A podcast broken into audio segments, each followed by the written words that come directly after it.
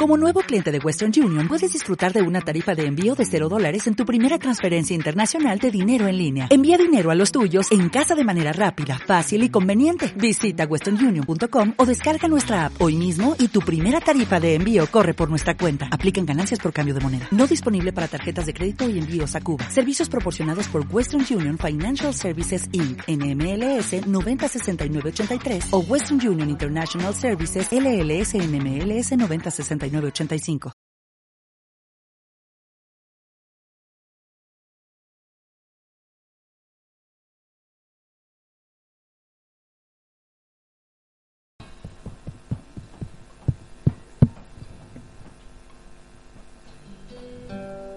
Buenos días a todos, bienvenidos. Vamos a dar comienzo al tiempo de reunión. Nos ponemos, por favor, de pie y vamos a comenzar orando.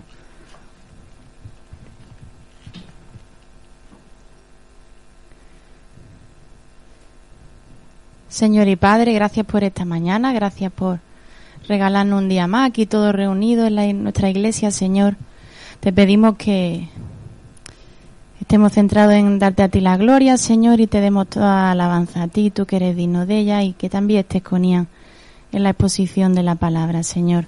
Que sea una mañana en la que te adoremos a ti, sobre todo, Señor, que tú eres Dios Padre y Creador de todo. Te lo pedimos en el nombre de tu Hijo Jesús. Amén pues vamos a cantar y a darle la gloria al Señor, porque su fidelidad y su misericordia no tienen fin. Señor, eres fiel.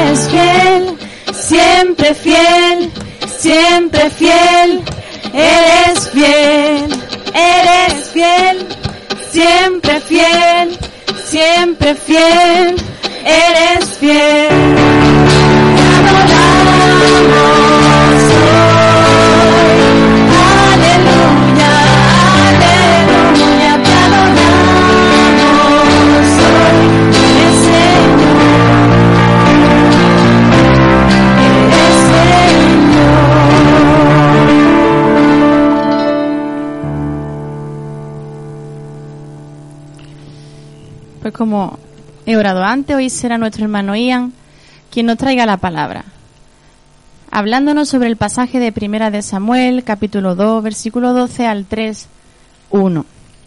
El tema lo ha titulado Rutina religiosa y realidad radical. Pues como pasaje relacionado con el tema voy a leer Hebreos 12, versículos 1 y 2. Y dice así. Por tanto, también nosotros que estamos rodeados de una multitud tan grande de testigos, despojémonos del lastre que nos estorba, en especial del pecado que nos asedia, y corramos con perseverancia la carrera que tenemos por delante. Fijemos la mirada en Jesús, el iniciador y perfeccionador de nuestra fe, quien por el gozo que le esperaba soportó la cruz, menospreciando la vergüenza que ella significaba, y ahora está sentado a la derecha del trono de Dios. La verdad es que me llama la atención que el mismísimo Jesús tuviera la mirada puesta en el Padre, para que así se le hiciera más llevadero el menosprecio, la vergüenza y el sufrimiento que soportó. Si esto es así, ¿cuánto más nosotros tenemos que tener la mirada puesta en Dios, Padre y Jesucristo, quien nos regaló la vida con Él? Pues pidámosle al Señor que nos ayude a verlo a Él primeramente y a ser siervos fieles que pelean la buena batalla de la fe, como dice en Primera de Timoteo, siendo conscientes de que en ese camino es donde mejor estamos y para lo que fuimos creados pues vamos a seguir adorando al Señor pidiéndole que nos ayude a verle, a saber lo que quiere para nosotros y que nos transforme cada vez más a su imagen. Amén. Dame tus ojos.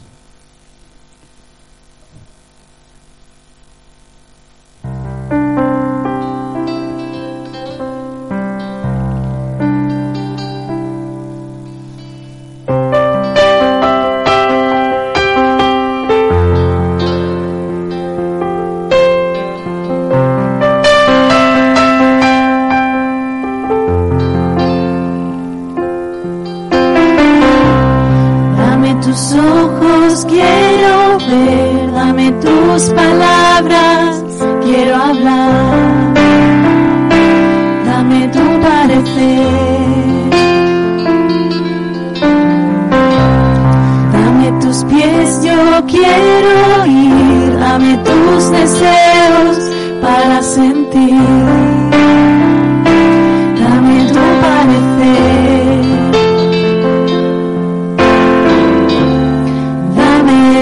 que necesito para ser como tú. Dame tu voz, dame tu aliento, toma mi tiempo, es para ti. Dame el camino que debo seguir, dame tus sueños, tus anhelos, tus pensamientos, tus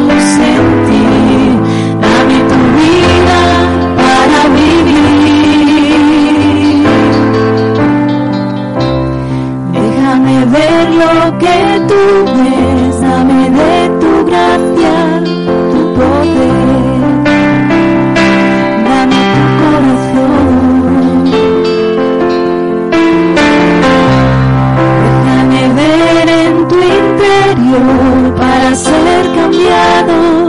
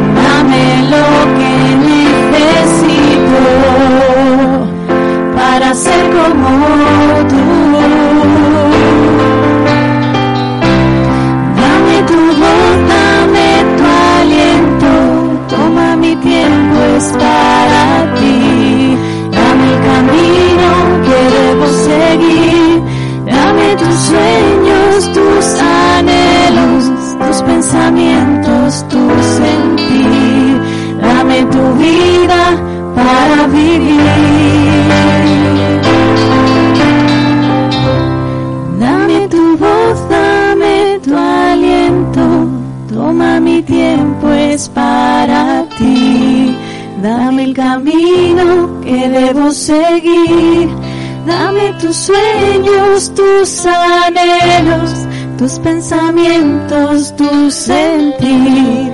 Dame tu vida para vivir. Dame tus ojos, quiero ver.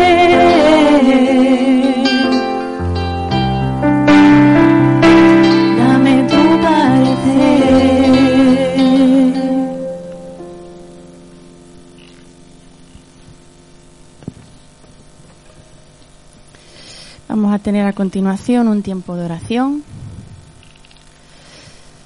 donde los motivos propuestos para esta mañana son, alabemos al Señor por su fidelidad y por su misericordia cada día, démosle gracias por la relación que podemos tener con Él y pidámosle que nos muestre su voluntad y seamos transformados a su imagen.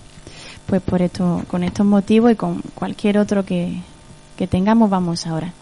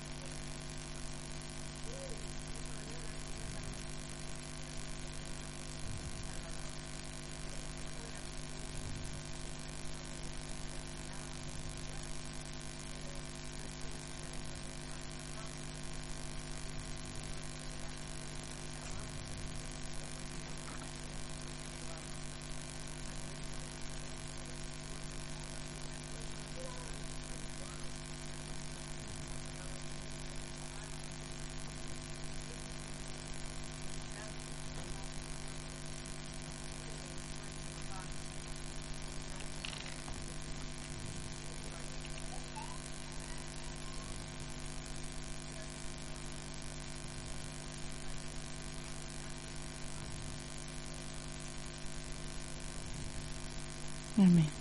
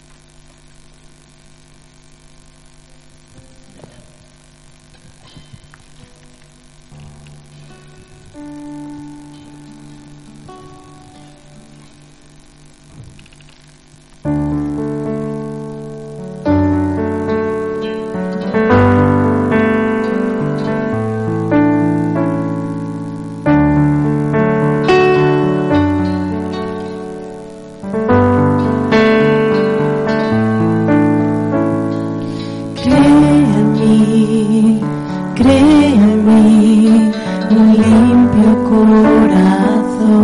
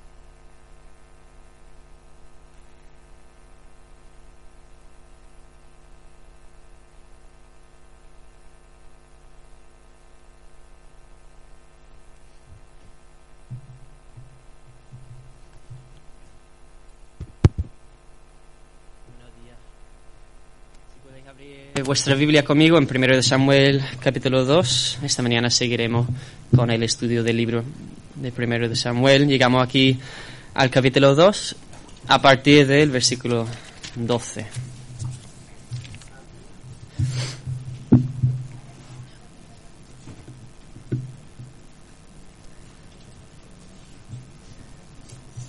Primero de Samuel capítulo 2, versículo 12.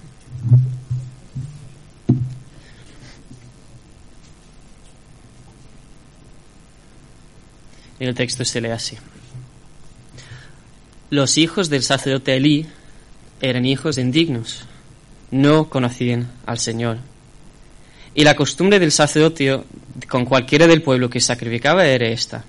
El joven sacerdote se acercaba con un tridente en su mano mientras se cocía la carne. Y de un, y de un golpe lo metía, le metía en la cazuela, o en la olla, o en el caldero, o en la marmita, y todo lo que secaba con el tridente lo tomaba el sacerdote para sí. De esta manera hacían con todo Israel, con los que iban a ofrecer sacrificios al Señor en Silo. Asimismo, antes de quemar la grosura, el joven sacerdote se acercaba y decía al que sacrificaba, dame carne para asar, porque no tomaré carne cocida de la cazuela. Y si el hombre que sacrificaba le respondía, quémese primero la grosura y después toma lo que desee tu alma, le decía, le dará ahora, si no, la tomaré por la fuerza. Así el pecado de aquellos muchachos era muy grave delante del Señor, porque menospreciaban las ofrendas del Señor. Y Samuel, siendo niño, oficiaba en la presencia del Señor, ceñido de un efo de lino. Su madre le hacía una pequeña túnica y se le llevaba todos los años cuando subía con su marido a ofrecer el sacrificio acostumbrado. Y Elí bendecía al Cana y a su mujer, diciendo, el Señor te devuelva descendencia de esta mujer por la entrega que hizo al Señor. Y se volvían a su lugar. El Señor visitó a Ana y volvió a parir tres hijos y dos hijas, en tanto el joven Samuel estaba creciendo delante del Señor. Él ya era muy viejo, y cuando oyó todo lo que sus hijos hacían a los, a los hijos de Israel, y como se acostaban con la mujer que servían a la puerta del tabernáculo de Reunión, él les dijo, ¿por qué hacéis esta cosa que oigo, oigo de boca de todo el pueblo del Señor? No, hijos míos, no es bueno el informe que estoy oyendo, pues hacéis pecar al pueblo del Señor. Si un hombre peca contra otro hombre, Dios arbitrará. Pero si alguien peca contra el Señor, ¿quién intercederá por él? Pero ellos no escucharon la voz de su padre, porque el Señor había resuelto hacerlos morir. En tanto el joven Samuel estaba creciendo delante del Señor y delante de los hombres. Fue entonces el hombre de Dios a Elí y le dijo, así dice el Señor, ¿no me revelé claramente a la casa de tu padre, cuando estaba en Egipto esclavo en casa de Faraón? ¿No lo escogí de entre toda la tribu de Israel para que fuera mi sacerdote? ¿Para que subiera a mi altar a quemar incienso y llevara efod en mi presencia? ¿Y di a la casa de tu padre toda la ofrenda encendida de los hijos de Israel? ¿Por qué, pues, despreciáis mis sacrificios y mis ofrendas que yo ordené en mi morada? ¿Y por qué honrar a tus hijos ante que a mí? Para engordaros con lo primero de toda la ofrenda del pueblo Israel.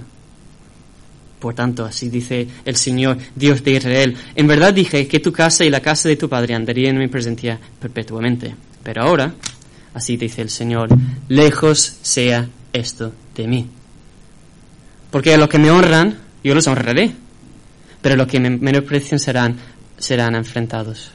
Mira, vienen días en que cortaré tu fuerza y la fuerza de la casa de tu padre, y jamás habrá un anciano tuyo en mi casa.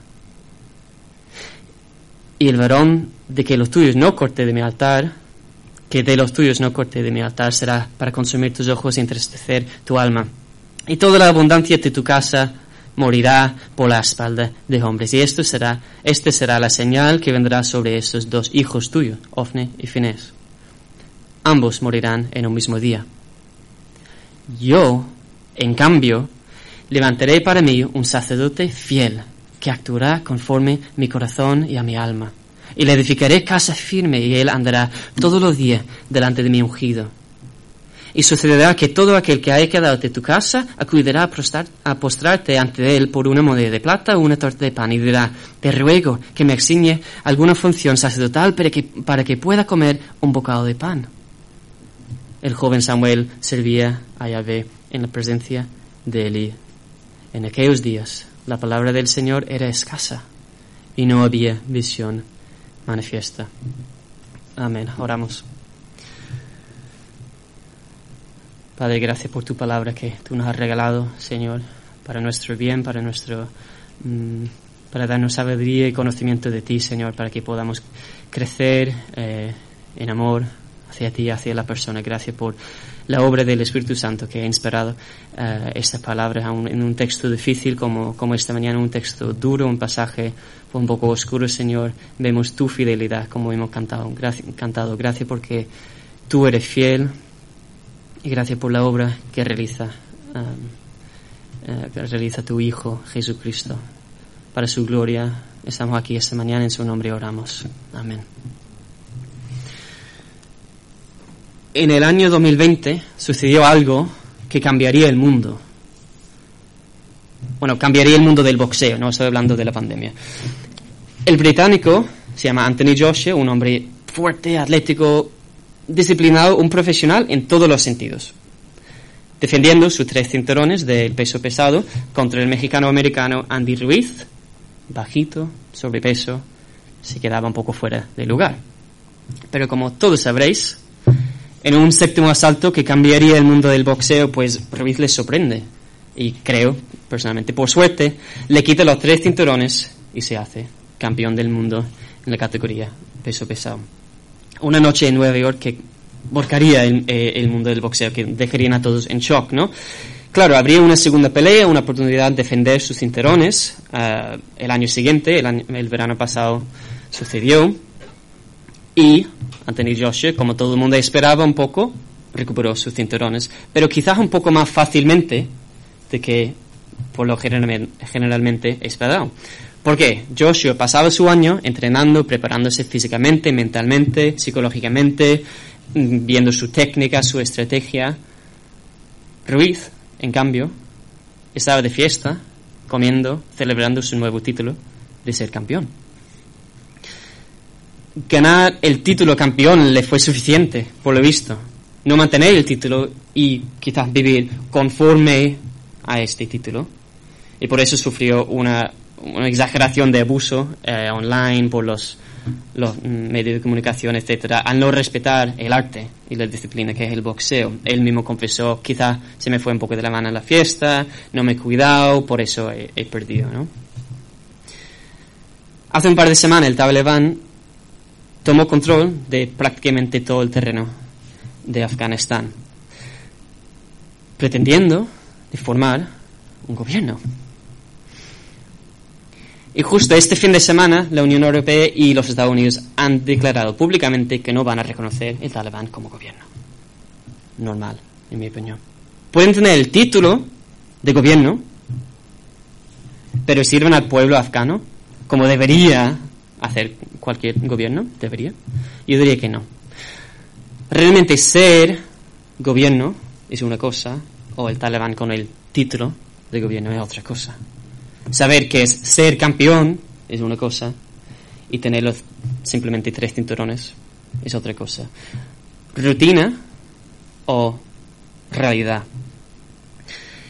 El texto de hoy no va a dejar ningún lugar de duda en cuanto a la recriminación de estos dos hijos de Eli, como acabamos de leer.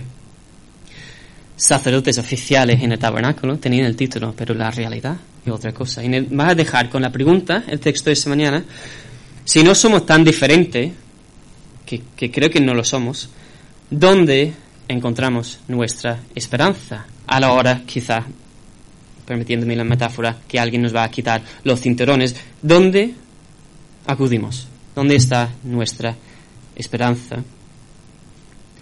Ofni unos fraudes,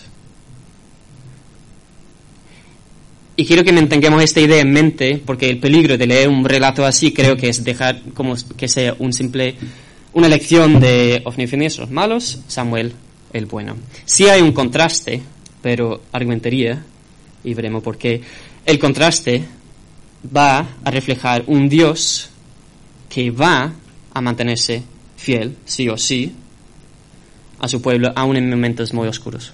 No tiene nada que ver con, mira qué bueno, Samuel.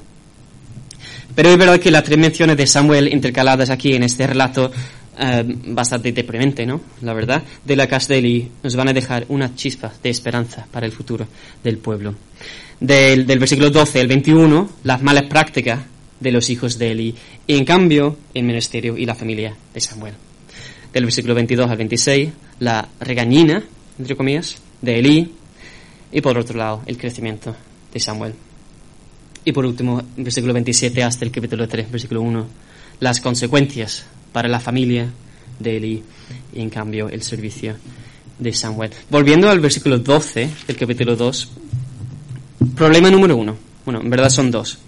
Los hijos de Eli eran unos inútiles. La palabra aquí indignos podría ser inútil, unos sinvergüenza, que les daba igual. No pertenecían allí. Y aparte, no conocían al Señor. Esta frase es bastante preocupante. ¿Cómo van a ser unos sacerdotes oficiales del tabernáculo, representando la morada y la presencia del Señor en la tierra entre su pueblo, el arca del pacto estaba allí, ellos ministrando de forma pública delante del pueblo, representando al pueblo para Dios, y ni siquiera conocen al Señor? Debería ser a lo mejor requisito número uno, ¿no? Diría yo un poco desastre. No conocían al Señor. El pollito del huevo no conocían al Señor porque eran unos inútiles, indignos y sinvergüenza o como consecuencia del texto no nos aclara. Y como vemos, esta dinámica en sus acciones, pues como acabamos de leer, del 13 al 17, metieron el trente ahí en el, la cazuela, el olla, lo que saliera, salió para mí. Da igual el que está sacrificando, da igual el sacrificio y la ofrenda en sí, da igual. Me quiero esta carne, lo que fuera, para mí. Y antes quemar la grosura, ¿no? No, no, no, no, no. Ahora, todo para mí, lo que saliera, salió para mí. Según la ley en Levítico capítulo 3, se debería haber quemado la grosura antes como sacrificio de humo, un olor grato delante del Señor. Y aparte, en el capítulo 7, el que come la gasa se debería cortar dentro del pueblo. Normas que todo el mundo sabía en aquel día. Excomunicado fuera de la comunidad. Es que le daba igual. Les daba exactamente igual. Estaban pisoteando la santidad de Dios, por un lado, y aterrorizando a su pueblo. Si no me la das, lo tomaré por la fuerza. Quita. En cambio, primer contraste. Volvemos enseguida, después de unas noticias breves de la familia de Samuel, versículo 18. Siendo niño, servía en la presencia del Señor. Una frase repetida muchas veces, aquí donde menciona Samuel, en la presencia, con el Señor, delante del Señor. Ceñido de un de lino. ¿Eso qué es? Pues fue una prenda oficial de un sacerdote, o por lo menos una persona cumpliendo la función sacerdotal. Aquí, ¿cómo está pintando el texto este niño? Físico niño, no un joven sacerdote como el texto ya ha mencionado, siendo ya mayores, quizá mentalmente y su madurez joven, pero aquí físicamente un niño. El texto está pintando a Samuel como un mini sacerdote, a contraste con los demás multiplicando así la vergüenza de la situación oficial. No era levita, no le correspondía estar ahí, aún así pintaba más como un sacerdote que los sacerdotes reales, o por lo menos con el título. Y del 19 al 21, el contraste entre el futuro de la familia de, de Samuel, de Ana, y la familia de Elí, que veremos un poco más tarde. En el primer caso, bendición, abundancia, ella, como vimos hace un par de semanas, dejó todo.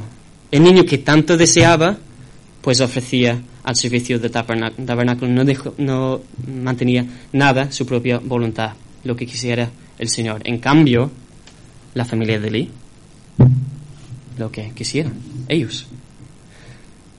Su futuro va a estar, va a ser bastante diferente. Volviendo para una mención más de Samuel en el versículo 21, Samuel el joven estaba creciendo. ¿Cómo? Delante del Señor. Físicamente, no, creo que se refiere a tenía en mente, estaba consciente del peso de su puesto, ¿no? Lo que estaba, la función que estaba realizando. En cambio, los hijos de Eli estaba igual. Versículo 22, volvemos a la familia de Eli. Ya era muy viejo, Elí, y cuando oyó todo lo que sus hijos hacían, a los hijos de Israel, y cómo se acostaban con las mujeres que servían a la puerta del tabernáculo, él les dijo, ¿por qué hacéis esta cosa? ¿Podría haber sido simplemente que tardara un poco en darse cuenta? Creo que por el contexto y las evidencias en el pasaje están haciendo algo, una aberración, bastante pública. ¿no? Bastante público, con todo Israel, haciéndole una especie de bullying, abusando de, las mujeres, mm, pasando tres pueblos de lo que querían el pueblo en su servicio del Señor, era un desastre público. Y hasta que la opinión pública pesara lo suficiente él no iba a decir nada. Sí que lo sabía, no es que tardó nada en darse cuenta. Y además, en el capítulo 4 vamos a leer que Elí era un hombre bastante sobrepeso. Igual estaba aprovechando la carne y la grosura de todas las ofrendas para él mismo. Y además, en la declaración del hombre más tarde dice, ¿por qué honras a tus hijos antes que a mí? Que le daba igual a Elí también. Le importaba más, le preocupaba más la opinión pública que la santidad de él. Dios que supuestamente servía. ¿No? No creo que esto pudiese ser más, más público. No sé si os suena el, síndrome del impostor. Es una idea en el mundo laboral muy común hoy en día, no sé la estadística, pero parece un fenómeno bastante común que tú, al llegar a tu puesto, no te ves suficiente para realizar y cumplir tu función. Nunca estarás a la altura porque estás ahí por una serie de factores externos, por una serie de cosas ajenas que por suerte quizá ha llegado a tu puesto y estás un poco inseguro y ojalá nadie se entere que no valgas para esto y no pertenezcas ahí. Ojalá nadie se entere porque no valgo para esto. Sería el síndrome del impostor. Lo irónico es que estos dos hombres eran unos impostores, eran unos fraudes, supuestamente ministrando delante del Dios todo santo, todopoderoso, y nos importa un pepino. Quizás le habría, habría venido bien algo de este síndrome para quitarse de en medio. Somos sacerdotes. Tenemos el título. Es que da igual. Estamos aquí en el tabernáculo, que es la realidad. No nos importa. Tenemos el título, tenemos seguridad de trabajo, a Eli, su padre, a Eli, le pesa más su reputación entre el pueblo y como mucho, como mucho, quizás las consecuencias para sus hijos, pero no el Dios al cual ofenden. ¿Podríamos aplicar quizás lo mismo hoy en día a nuestro testimonio? Da igual cómo vivimos, da igual cómo somos, me considero cristiano y eso es lo que importa. ¿Las evidencias de mi vida? No importa. Aquí en esta sección hay una pregunta muy legítima y muy importante de Eli en el versículo 25. Si queréis leerla conmigo. Si un hombre peca contra otro hombre, Dios mediará o Dios arbitrará. Pero si alguien, alguien o alguno peca contra el Señor, ¿quién intercederá por él? Y aquí tenemos que tener cuidado un poco con nuestra cristología, es decir, cómo entendemos quién era Cristo, quién es Cristo, qué ha hecho Cristo, la persona y obra de Cristo, porque de ella depende todo. Si Jesús no fuera 100% hombre, no nos podría representar delante de un Dios justo y santo y no podría realmente morir en nuestro lugar asumiendo la muerte que nosotros no merecemos. Pero a la vez, si no fuera 100% Dios, no podría proporcionarnos con la salvación que tanto necesitamos. Nos morimos sin la salvación divina. Como dice el profeta Jonás, la salvación es del Señor. ¿Quién puede interceder por él? Pregunta Elí. Si según el apóstol Pablo no hay, no hay justo, ni uno. Todos hemos pecado contra el Señor, somos todos, en un sentido, hipócritas, igual que Ofnifines. ¿Dónde está tu esperanza? ¿Quién puede interceder por ti? Pues solo y exclusivamente Dios mismo. En concreto, el Dios Hijo que ha muerto, que ha resucitado y que ahora está sentado en el trono. Dice 2 Timoteo, versículo, mm, capítulo 2, versículo 5 al 6. Porque hay un solo Dios y también un solo mediador entre Dios y los hombres, Cristo Jesús, hombre, quien se dio a sí mismo en rescate por todos. Si alguien peca contra el Señor, ¿quién puede interceder por él? Solo éste puede interceder por él. Siguiendo en el versículo 25, no escucharon la voz de su padre, porque el Señor había resuelto hacerlo. No conocían al Señor, y ahora al oír la verdad verbal, aunque quizá no viniese de corazón por parte de su padre, no escucharon tampoco a su padre. El Señor quería que murieran, dice otras traducciones. Aquí tenemos un caso clásico, clásico de Romanos 1. ¿Esto es lo que queréis? Hay consecuencia. ¿Seguro? ¿No sabéis la ley? Sois sacerdotes, deberíais saber la ley, deberíais saber el listón que es más alto, la perfección es lo que requiero yo. ¿Eso es lo que queréis? ¿Abusando del pueblo? Pues adelante. No te voy a dejar. Y la consecuencia también. Volvemos enseguida. Tenemos un descanso del drama para un anuncio sobre la gracia de Dios para sostener su pueblo, aún en tiempos oscuros. Los líderes religiosos no conocían al Señor y el enfrentarse con la verdad le da exactamente igual pero en el silencio de una habitación del interior del tabernáculo tenemos a un niño, versículo 26. En tanto, el joven Samuel estaba creciendo delante de Yahvé y delante de los hombres. Creciendo, prosperando, no solo delante del pueblo, que sí, pero más importante, delante de Dios mismo. Un milenio después, siglos sin escuchar una palabra profética del Señor. El pueblo estaba pasando un momento oscuro. Los romanos habían asumido el control político, los fariseos y otros líderes religiosos mm, estaban lejos de conocer al Señor, pero en el silencio de un pesebre, en un pueblecito llamado Belén, nace un niño, el cual crecería en estatura y gracia, tanto delante de las personas como delante del Padre. Y no perdéis el siguiente capítulo. Volviendo al drama, no conocen al Señor, no reconocen su autoridad en todo caso, hasta el punto de esta declaración final y determinante. Tiene que venir un hombre de Dios a intervenir a decir algo. Elí, esto es lo que va a suceder a tu familia. Ya les hemos leído del 27 en adelante hasta el 36. Fue entonces un hombre de, de Dios y le dijo, yo me revelé a tu familia en concreto, sois los levitas, deberíais saber esto. Mi elección especial, específico, y mira cómo la estáis liando. Y no solo sin advertencia, sino con conocimiento, y les da igual. ¿Esto es lo que queráis? Pues adelante, y la consecuencia también. Este pasaje, sin ir versículo por versículo, hay dos ironías que quiero destacar simplemente. Antes, el texto ha estado describiendo a estos hombres como jóvenes sacerdotes la palabra del joven igual que Samuel.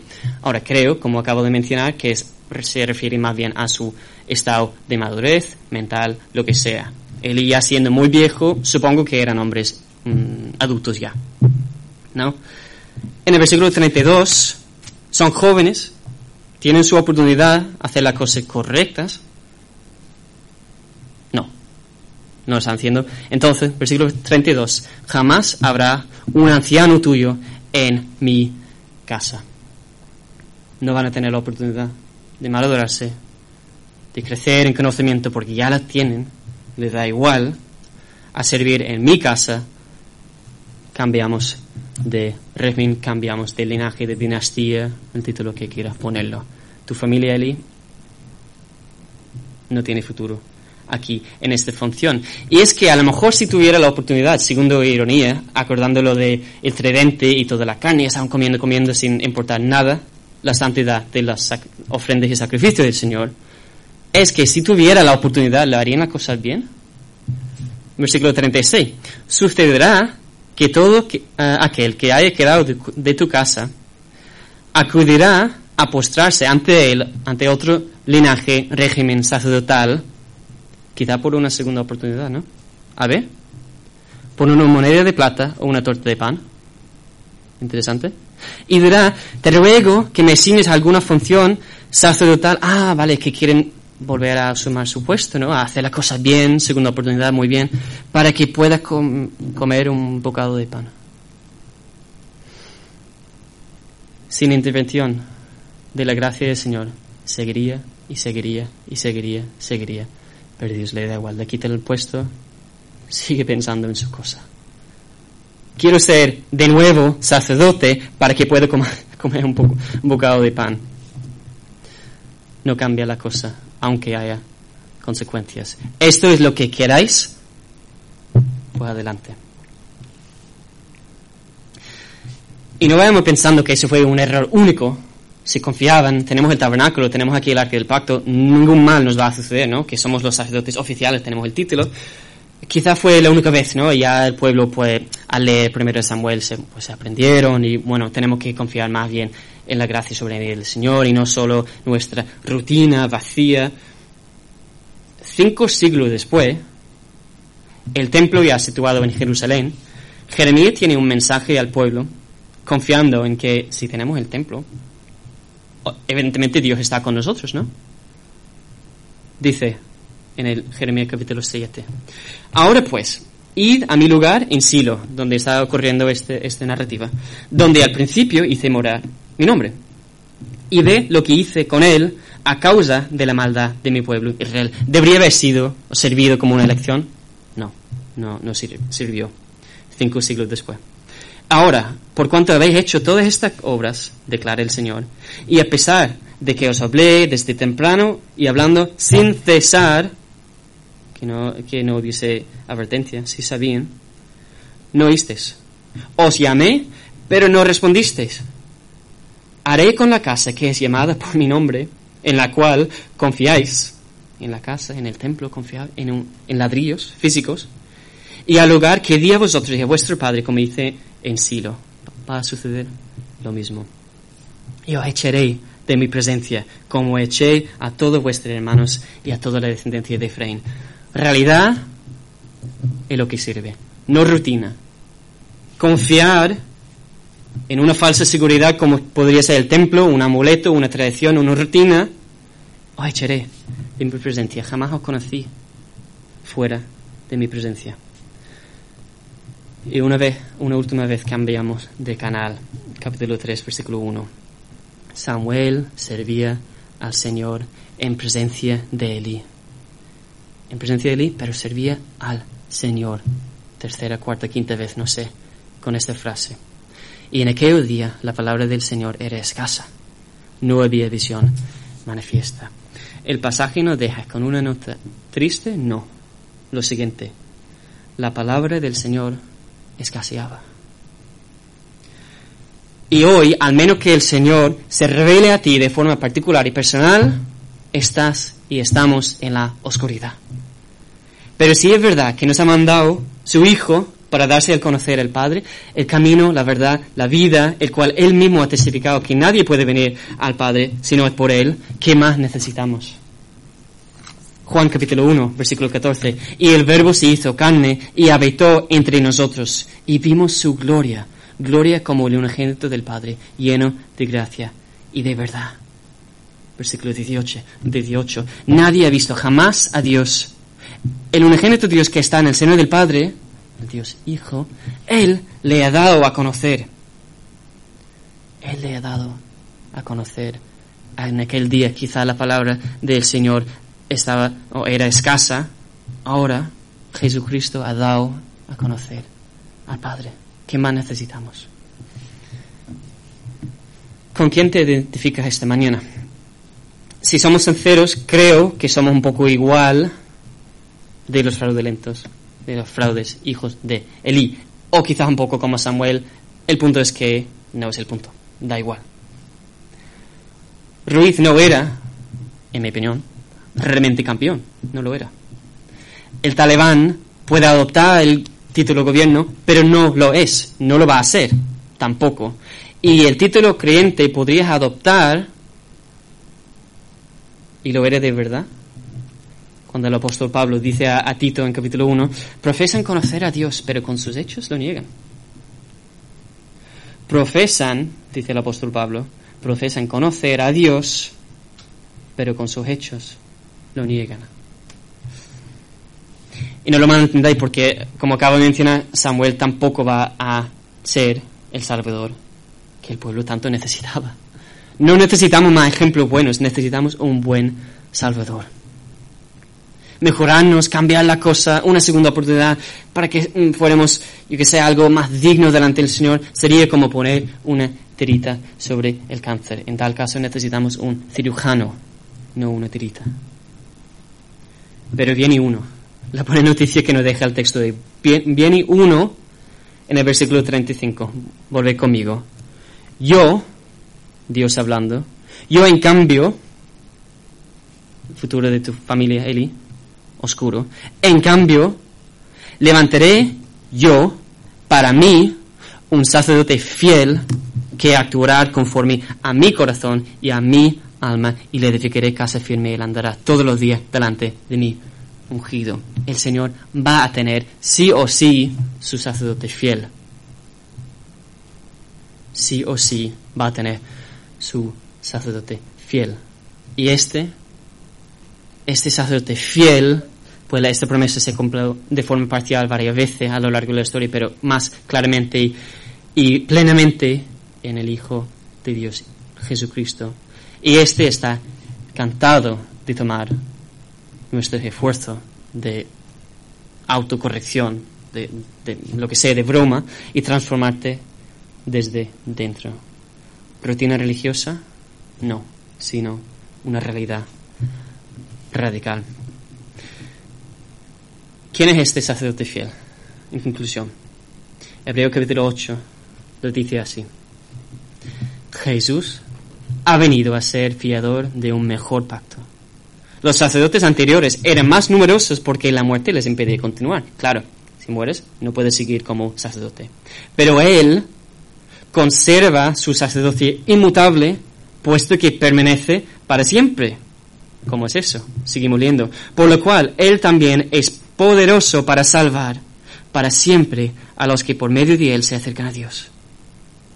Él también es poderoso para salvar para siempre a los que por medio de él se acercan a Dios, puesto que vive perpetuamente para interceder por ellos. Vive perpetuamente para interceder por ellos, porque convenía, que tuviéramos tal sumo sacerdote, santo, inocente, inmaculado, apartado de, de los pecadores y exaltado más allá de los cielos, que no necesita como aquellos sumos sacerdotes, ofrecer sacrificios diariamente, otro, otro, y además, primero por sus propios pecados, siendo personas imperfectas, como todos nosotros lo somos, y después por los pecados del pueblo, día tras día tras día, sin realmente cambiar nada. Porque esto lo hizo de una vez para siempre cuando se ofreció a sí mismo porque la ley designa como sumos sacerdotes a hombres débiles, pero la palabra del juramento que vino después de la ley designa al Hijo, H mayúscula, al Hijo hecho perfecto para siempre. Ofni y Finés no conocían al Señor. ¿Y tú? ¿Ha conocido al que es poderoso para salvar? Te encuentras esta mañana entre los que por medio de Él se acercan a Dios, el santo, inocente, inmaculado, apartado de, los pecadores, sí, pero a la vez hecho pecado por nosotros al ofrecerse a sí mismo, para que pudiésemos saber lo que es conocer a Dios y vivir para siempre. Si alguien peca contra Dios, pregúntele, ¿quién puede interceder por él? Pues sí que hay uno ¿Y qué es lo que nos pide? ¿La perfección? No. El gran Salvador nos regala su perfección. Solo que nos arrepentamos y creamos en Él. Dos términos. Lutero decía que la vida cristiana es un ciclo continuo, diario, de arrepentimiento y fe arrepentirte, da la espalda a la vida sin Dios, date la vuelta, deja de confiar en tu tradición, tus amuletos, tu pendiente de cruz, tu asistencia de la iglesia, tu X. Reconocer que al aceptar que somos pecadores es un paso imprescindible. Y buena noticia, el cirujano está aquí, los pecadores son exactamente los que Cristo vino a salvar Romanos 5, Dios demuestra su amor para con nosotros en que siendo aún pecadores, Cristo murió por nosotros. Cree en Él. Sigue a Jesús que es poderoso para salvar. Como leo Ana al principio de la reunión en Hebreos 12. Arrepentimiento, despojémonos de todo peso del pecado. Y fe, puestos nuestros ojos en Jesús. Y con esto en mente nos acercamos a la mesa del Señor. Amén.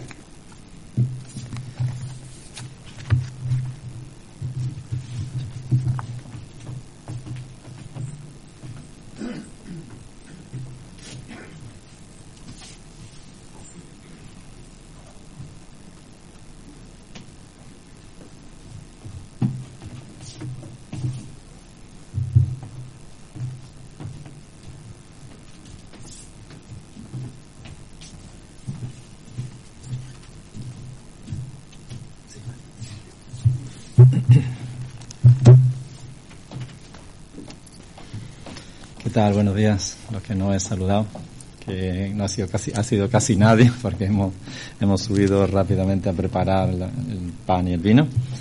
Que vamos a participar como cada primer domingo de mes de, la, de los símbolos del pan y del vino, y ya nuestras hermanas van a ir repartiéndolo. Eh, ya sabéis que todos los hermanos en comunión con Dios y bautizados dentro del seno de la Iglesia Evangélica pues pueden participar de, estos símbolos con nosotros. Me preguntaba, eh, gracias Ian por tu mensaje, eh, me preguntaba cómo unos sacerdotes, ¿no? Una, descendencia de sacerdotes llegan a tal corrupción dentro de, de, su llamado, ¿no? Y, él ponía un ejemplo bastante ilustrativo, ¿no? De, los, de los. No tienen en cuenta el llamado o lo que tienen que, que, cumplir, ¿no? Eh, el llamado, ¿no? Por ejemplo, en este campeón mundial, pues no había tenido en cuenta que era, era él, ¿no? Y tenía que haberse estado preparando. Y, y entonces, igual pasa con, con las personas, ¿no? Eh, hemos sido creados por Dios para, para adorarle, para glorificarle a Él, pero, pero no tuvimos en cuenta ese, ese llamado, ¿no? Y nos apartamos de Dios. Claro, no se aparta uno de Dios así de la, de la, de buena primera, ¿no? Sino que vamos deslizándonos poco a poco de nuestro llamado. Eso es una cosa poco a poco que sin, dar, sin darnos cuenta, pues llegamos, llega, las personas llegan a apartarse totalmente de, Dios y de hacer su voluntad. Y eso tiene sus consecuencias, como ocurrió con estos sacerdotes, los hijos de, de Elí, ¿no? Pero aún así tenemos a nuestro sacerdote fiel, ¿verdad? Que, del que hablaba ahí, nuestro Señor Jesucristo, que dio su vida, la entregó por nosotros para volver a rescatarnos, para volver a llamarnos y a reconciliarnos con Él, ¿no? Y Él murió y resucitó para salvarnos. Pero además, gracias a su muerte y a su resurrección, pues Él es nuestro sacerdote que, que nos limpia de nuestros pecados, que volvemos, porque vamos a estar pecando, como decía también nuestro hermano, no hay justo ni aún uno, no podemos llegar a alcanzar la perfección hasta que un día no estemos ya delante de nuestro Señor y, seguiremos pecando, pero Dios está ahí.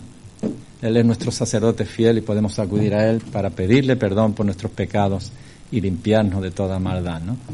Gracias a nuestro sacerdote fiel.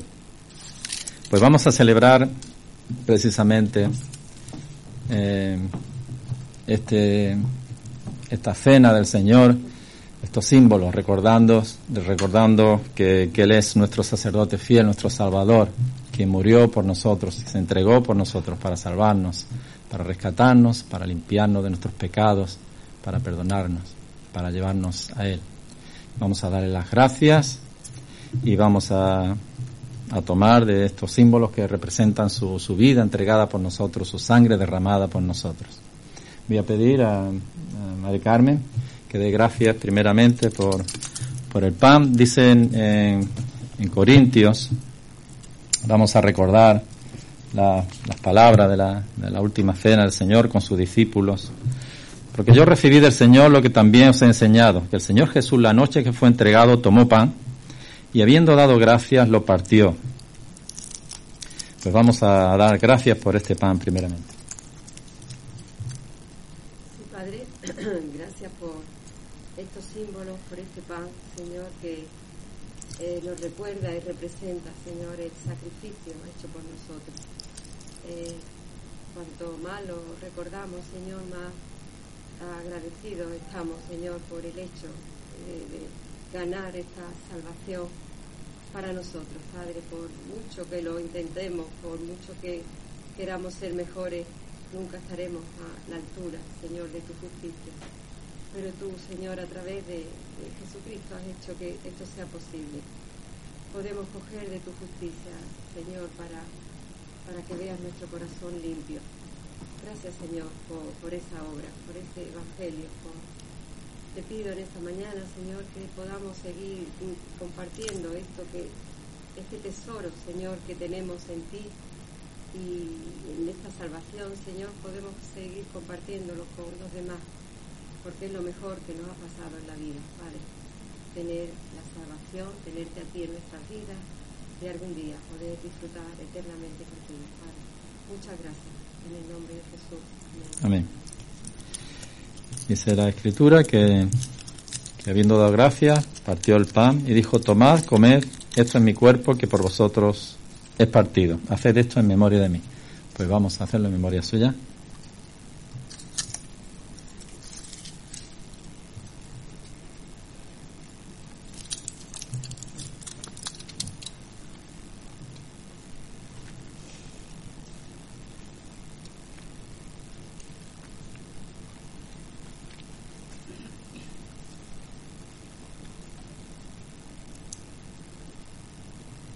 Asimismo tomó también la copa después de haber, cenado. Vamos a tomar la copa y vamos a dar gracias también por este símbolo. Eh, gracias Señor por, por, tu palabra, Señor. Gracias porque nos dijiste un día, Señor, que en tu casa muchas moradas hay para nosotros.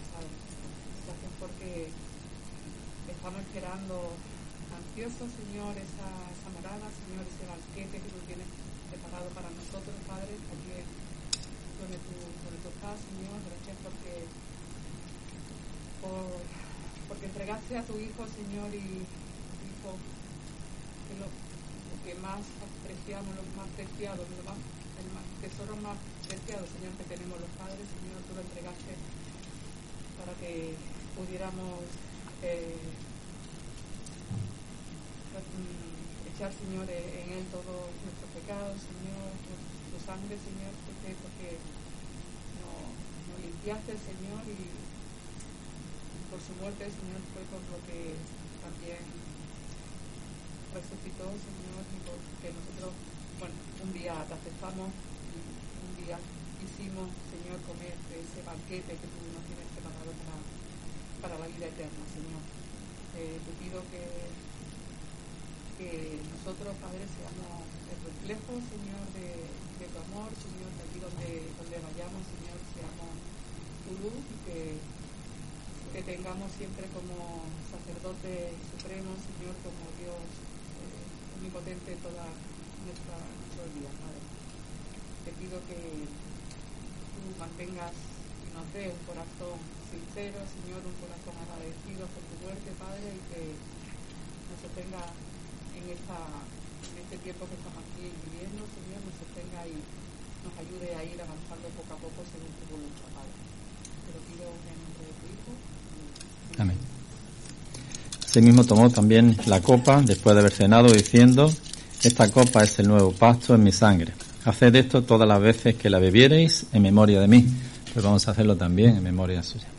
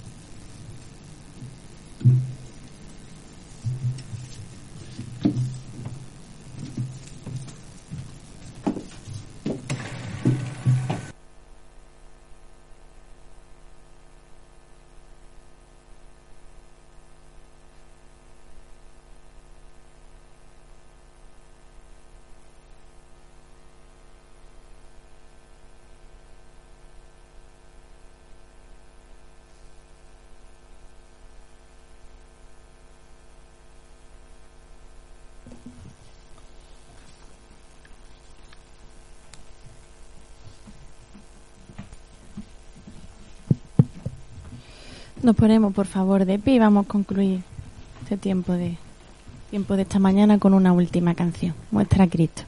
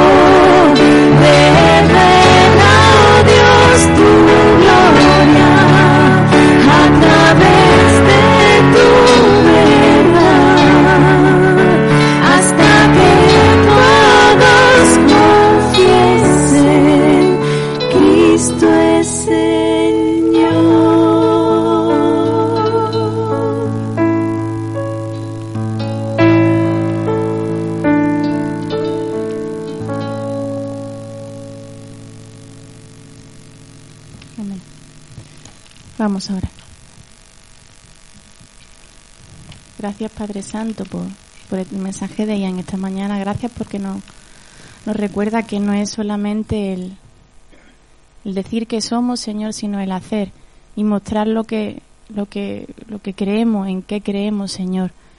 Creemos en un Dios poderoso que nos transforma, creemos en un, en un Padre que nos cuida y nos guía cada día, Señor, y te pedimos que seamos consecuentes y que nuestro día a día, Señor, nos acerquemos a la palabra, nos acerquemos a ti y, tú nos des luz para qué quieres nuestra vida, qué quieres que seamos, a dónde quieres que vayamos, Señor. Que esto sea real cada día, Señor, y que tú nos ayudes a ello. Te lo pido en esta mañana en el nombre de tu Hijo. Amén. Hay un anuncio, Ian.